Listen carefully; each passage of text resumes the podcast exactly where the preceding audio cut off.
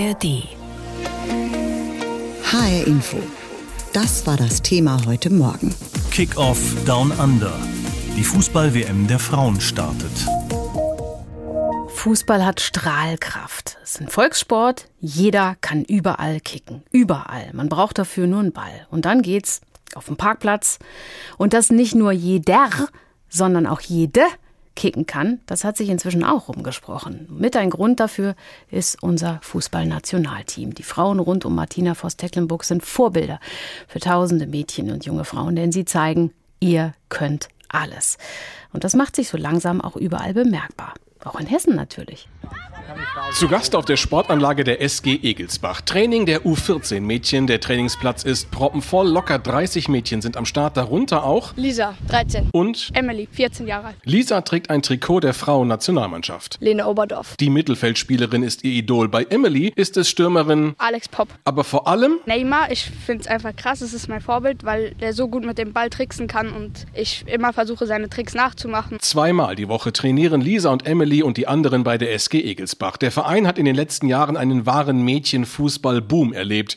Die SGE stellt mittlerweile in allen Altersklassen Mädchenmannschaften, erzählt Koordinator Peter Knogler. Der Mädchenanteil in Egelsbach wächst seit zwei, drei Jahren extrem. Die erfolgreiche EM der DFB-Frauen letztes Jahr, dazu die zunehmende mediale Präsenz des Frauenfußballs, vor allem der Bundesliga, haben deutlich zu diesem Boom beigetragen. Immer mehr Mädchen wollen im Verein Fußball spielen, erzählt Saskia Mann, Referentin für Frauen- und Mädchenfußball beim Hessischen Fußballverband. Wir hatten letzte Saison schon eine Steigerung der Mannschaftszahlen im weiblichen Bereich und die haben wir jetzt nochmal gesteigert und sind jetzt bei ungefähr 400 Mannschaften im Juniorinnenbereich. Das war so eine Steigerung um ungefähr 18 Prozent. Gut 400 Juniorinnen-Teams in Hessen, eine Menge. Im Vergleich zu jungen Mannschaften aber immer noch sehr wenig, da sind es rund 7000. Entsprechend dünn auch immer noch das Netz von Vereinen, die Mädchenfußball anbieten. Fußballinteressierte Mädchen müssen vor allem im ländlichen Raum teils richtig weit fahren, um einen Verein für sich zu finden, sagt Peter Knogler von der SG Egelsbach. Ein Großteil der Mädels, die bei uns Fußball spielen, kommen gar nicht aus Egelsbach. Die kommen aus Langen, die kommen aus Isenburg, die kommen aus Dreieich, die kommen aus der Heiligen. Also es ist ein ganzer Magnet, der dann immer wieder den Weg zu uns findet. Dazu kommt, dass die Wege zu den Spielen am Wochenende auch entsprechend weit sind,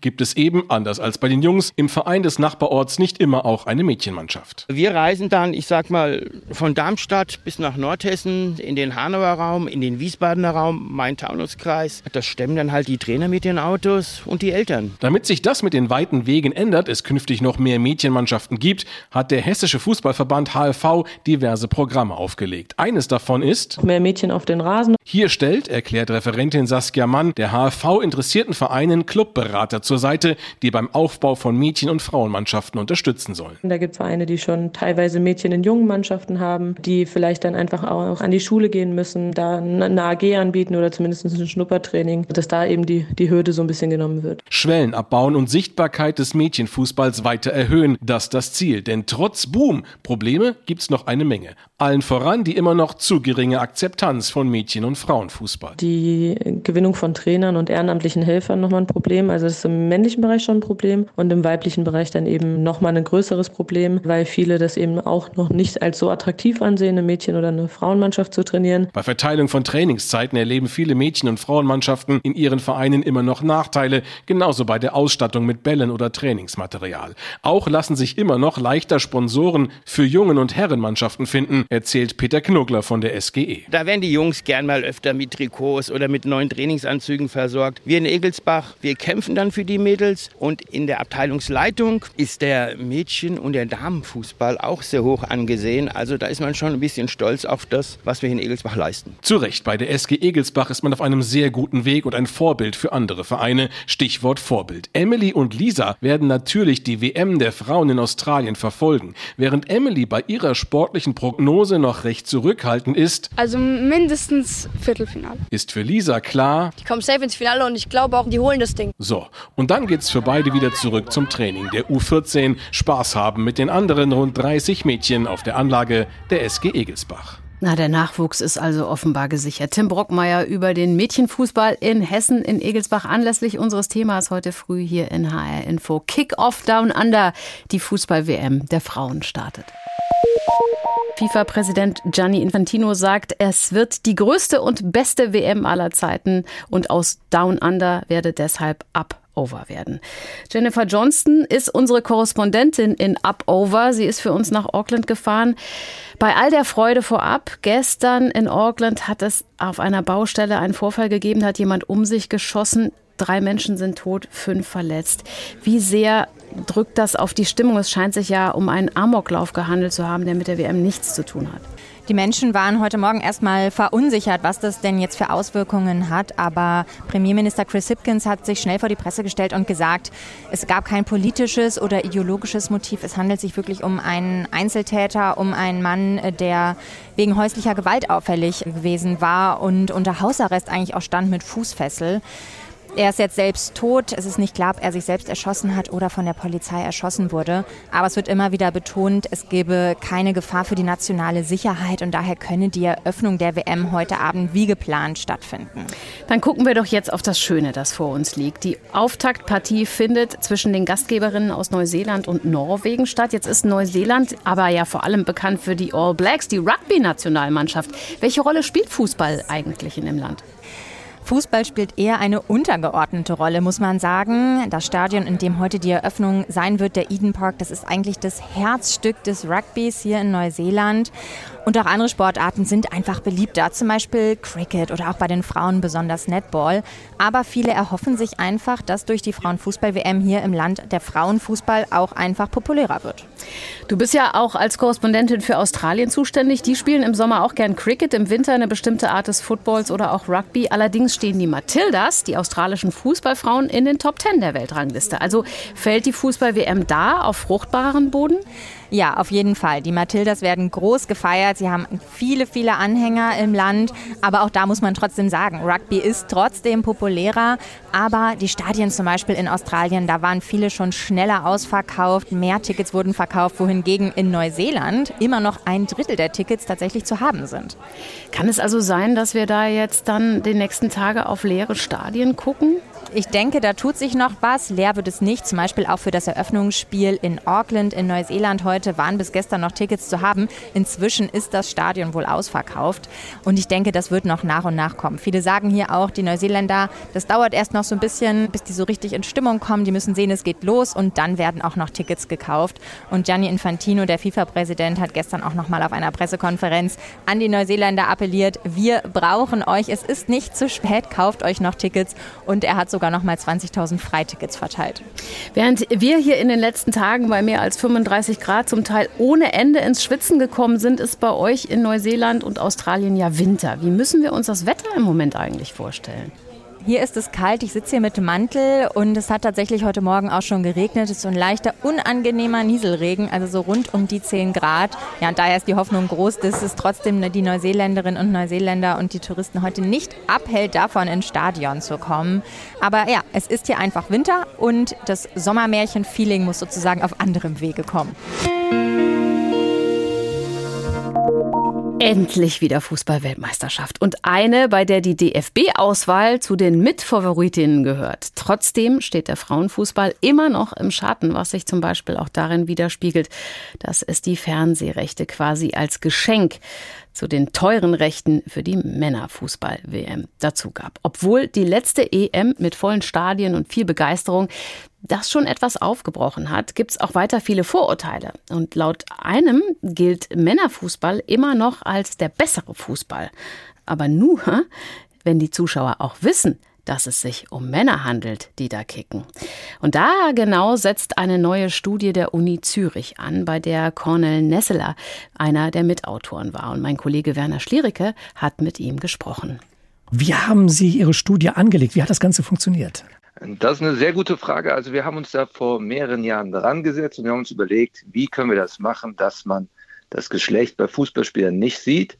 Dann mussten wir wirklich jedes einzelne Bild von einem Video, und zwar von Frauen- und Männer-Highlights, verändern, und zwar so, dass man das Geschlecht nicht mehr sehen konnte. Und dann haben wir einfach die Videos verglichen nachher.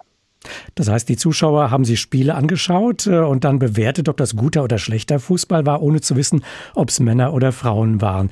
Zu welchem Ergebnis sind Sie denn da gekommen? Das Ergebnis war für uns alle ziemlich interessant, weil wir zuerst das gefunden haben, was wir auch erwartet haben, nämlich wenn man sehen kann, ob Frauen oder Männer spielen, dass es dann eine klare Bevorzugung für Männer gibt. Wenn man es aber nicht mehr sehen kann, dann gibt es keine Bevorzugung mehr bei den Highlights. Dann ist alles gleich. Wie sind Sie auf die Idee gekommen, diese Studie anzulegen? Hatten Sie auch schon eine Vermutung, dass es genau so laufen würde? Ganz im Gegenteil. Mein Kollege Carlos Gomez von der Universität Zürich, der der erste Autor bei diesem Paper ist, der hat mich vor mehreren Jahren angerufen, der saß in der Hotellobby und hat mir gesagt, Cornell, ich sehe hier gerade Fußball und das ist super gut und ich wusste nicht mal, dass es Frauen sind. Und ich habe zu ihm gesagt, Carlos, das kann ich mir nicht vorstellen, dass man das nicht erkennen kann. Es muss für mich einen klaren Unterschied geben, den man da sehen kann. Also ich war im Gegensatz zu meinem Co-Autor davon überzeugt, dass man den Unterschied sehen kann. Dass also anders gespielt wird, dass Frauen anders spielen. Ganz genau, ganz genau. Also die Resultate haben mich eines Besseren belehrt. Haben denn nur Männer sich diese Spiele angeschaut, ohne zu wissen, ob da Frauen oder Männer spielen, oder haben sich auch Frauen die Spiele angeschaut? Das haben sich beide Geschlechter angesehen. Das war uns wichtig, dass wir da eine repräsentative Bevölkerung haben. Und das heißt, die Frauen haben den Frauenfußball auch schlechter bewertet als den Männerfußball, wenn sie wussten, dass Frauen spielen? Ja, das war auch so. Und das heißt in der Konsequenz, dass äh, tatsächlich Vorteile, was Frauenfußball angeht, nicht geschlechtsspezifisch auf Männer bezogen ist. Das kann man genauso sagen. Ja, das ist richtig. Was kann man denn nun daraus schließen, dass die Zuschauer tatsächlich glauben, der Fußball sei besser, wenn sie nicht wissen, dass es Frauen sind, die da spielen? Ja, ich denke, dass das etwas ist, an dem man gesellschaftlich arbeiten muss.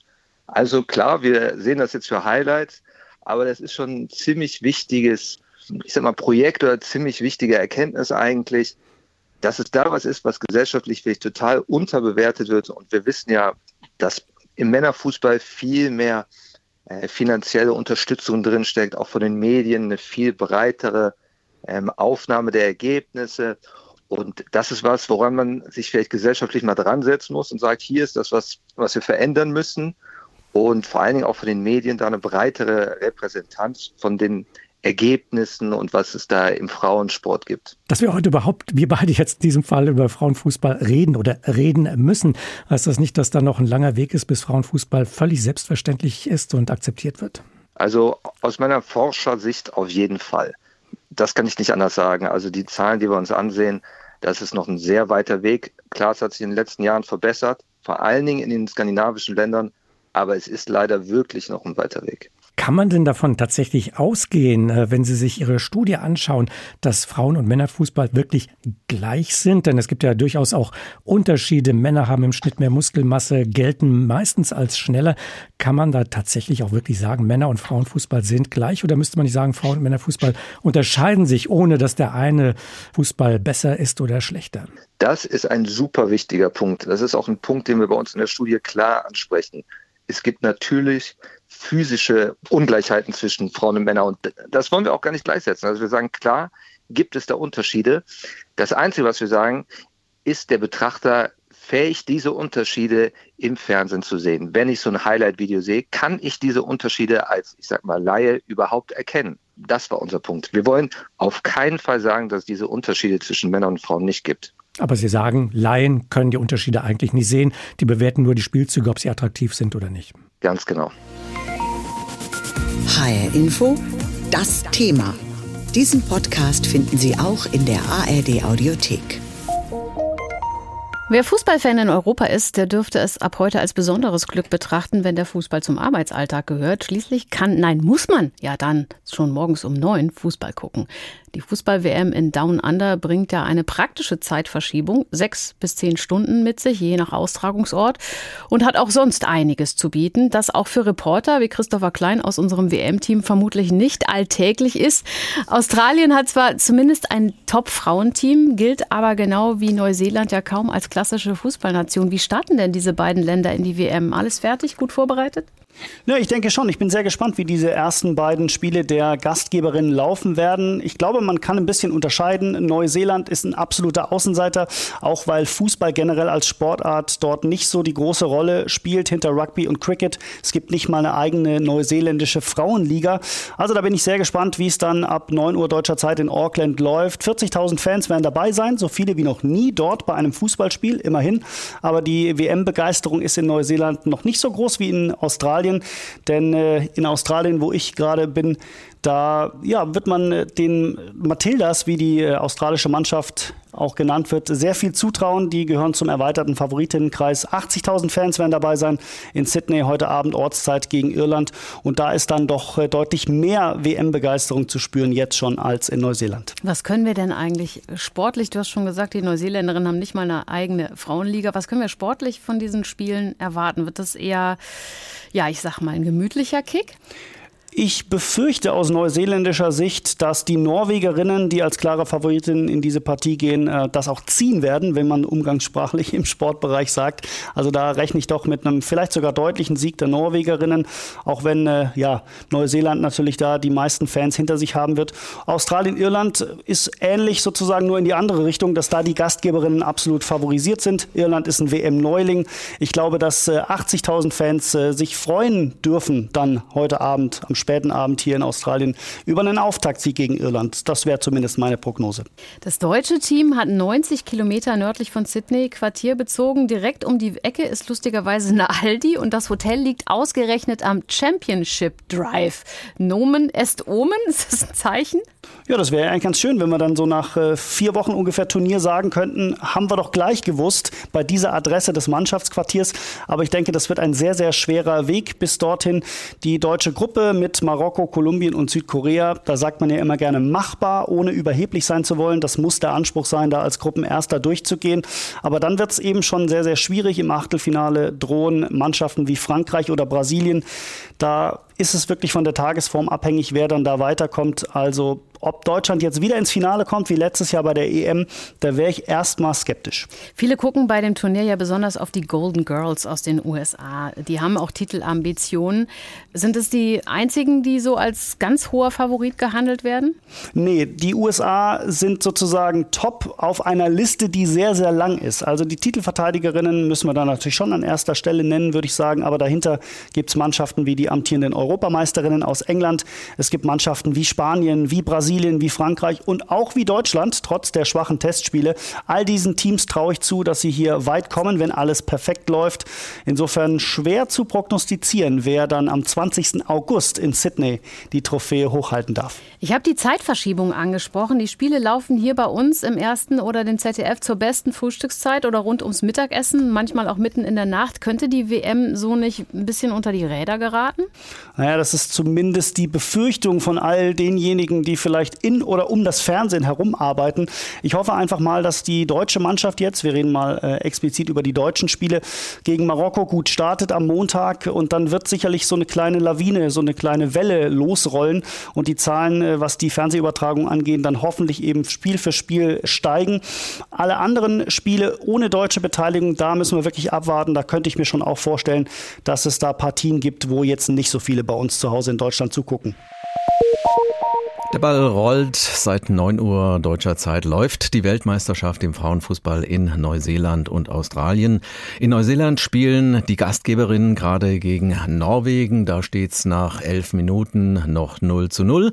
Und in Australien startet das erste Spiel heute Mittag um 12 Uhr. Australien gegen Irland in Sydney, der Stadt mit dem weltberühmten Opernhaus und der Hafenbrücke. In beiden Ländern wird also gespielt und die deutsche Mannschaft ist inzwischen auch in Sydney angekommen. Bundestrainer Trainerin Martina Voss-Tecklenburg hat uns schon mal ein paar Fragen beantwortet. Wir wollten von ihr zunächst wissen, ob sie denn die Reisestrapazen gut überwunden hat. Ja, jetzt ähm, glaube ich, haben wir es wirklich gut überwunden. Natürlich waren die ersten Tage noch ein bisschen anstrengend, äh, die Spielerin einerseits wach zu halten, aber auch, ja, ich sag mal, mit einer guten Art und Weise ins Training zu kommen, nicht zu überfordern, nicht zu unterfordern. Und jetzt ist mehrheitlich die Schlafqualität auch so, dass äh, wir zufrieden sind und die Sonne scheint über Tag, von daher alles gut. Die Spielerinnen haben den Jetlag also im Griff. Stimmt es denn, dass Sie nach der Landung ein Programm durchgezogen haben, um die Spielerinnen in einen Rhythmus zu bekommen? Genau so war es. Wir haben tatsächlich, äh, als wir ge gelandet sind, ein Programm gemacht mit äh, einem Spaziergang und dann sind wir mit ihnen auf den Platz gegangen. Da waren sie ganz überrascht, wie wir gehen auf den Platz. Ja, äh, nicht einschlafen, wach bleiben, äh, an eine Tür klopfen, äh, alle rausholen. Äh, ist uns ganz gut gelungen. Und wie gesagt, jetzt haben wir so das Gefühl, dass wir wirklich mit, mit allem, was dazugehört, auch im richtigen Rhythmus sind. Gab es denn in Australien vielleicht schon unheimliche Begegnungen mit exotischen oder gefährlichen Tieren? Nein, überhaupt noch nicht. Wir haben noch keine äh, schrecklichen Begegnungen gemacht. Vielleicht mal die ein oder andere ganz, ganz kleine Spinne, aber das ist zu vernachlässigen. Und von daher, ja, es wurden schon ein paar süße, große Tiere gesehen, wie Wale. Ähm, die Spielerinnen sind noch auf der Suche nach freilaufenden Kängurus. Ähm, das wird sicherlich auch noch passieren, aber insgesamt ja, sind wir äh, ja im australischen Winter, von daher auch nicht ganz so gefährdet wie vielleicht sonst. Heute geht's endlich los. Sie werden selbst nach Sydney ins Stadion fahren. Wie guckt denn der Rest des Teams? Ein Teil des Trainerinnen-Teams wird sich direkt aufmachen zum Spiel, ähm, eine kleine Gruppe, aber der größte Teil wird dann natürlich gemeinschaftlich schauen. Wir werden unseren äh, Besprechungsraum ein bisschen gemütlicher machen, ein bisschen was reinstellen. Es gibt Nachos und gibt was, äh, was, was Gutes und von daher, ja, es macht dann auch viel mehr Spaß, das in der Gruppe anzuschauen, zu kommentieren und äh, äh Weisheiten rauszuhauen. Da sind wir ja nicht anders als alle anderen. Am Montag spielt die deutsche Mannschaft dann das erste Mal gegen Marokko. Würden Sie sagen, Sie sind im Zeitplan und alle Spielerinnen sind fit? Wir sind absolut im Plan und ich äh, bin mir sicher, dass wir zum ersten Spiel vielleicht noch nicht ganz bei 100, aber bei vielleicht 98, 99 Prozent sind, was zumindest die, die äh, wirklich die frische, die physischen äh, Grundvoraussetzungen, ja die Basis. Und dann wollen wir die entsprechende Intensität auf den Platz bringen. Wir wollen dann auch die fußballerische Qualität auf den Platz bringen. Und ich bin wirklich stolz darauf, dass auch unsere Jungs hier im Athletikbereich ähm, da wirklich einen guten Job machen. Und was ich faszinierend gut finde, ist, wie die Spielerinnen mitziehen, wie sie die Dinge angenommen haben, wie sie auch Widerstände überwunden haben. Und von daher glaube ich, dass wir jetzt wirklich ein gutes Gefühl haben für die erste Aufgabe. Diesen Podcast finden Sie auch in der ARD Audiothek.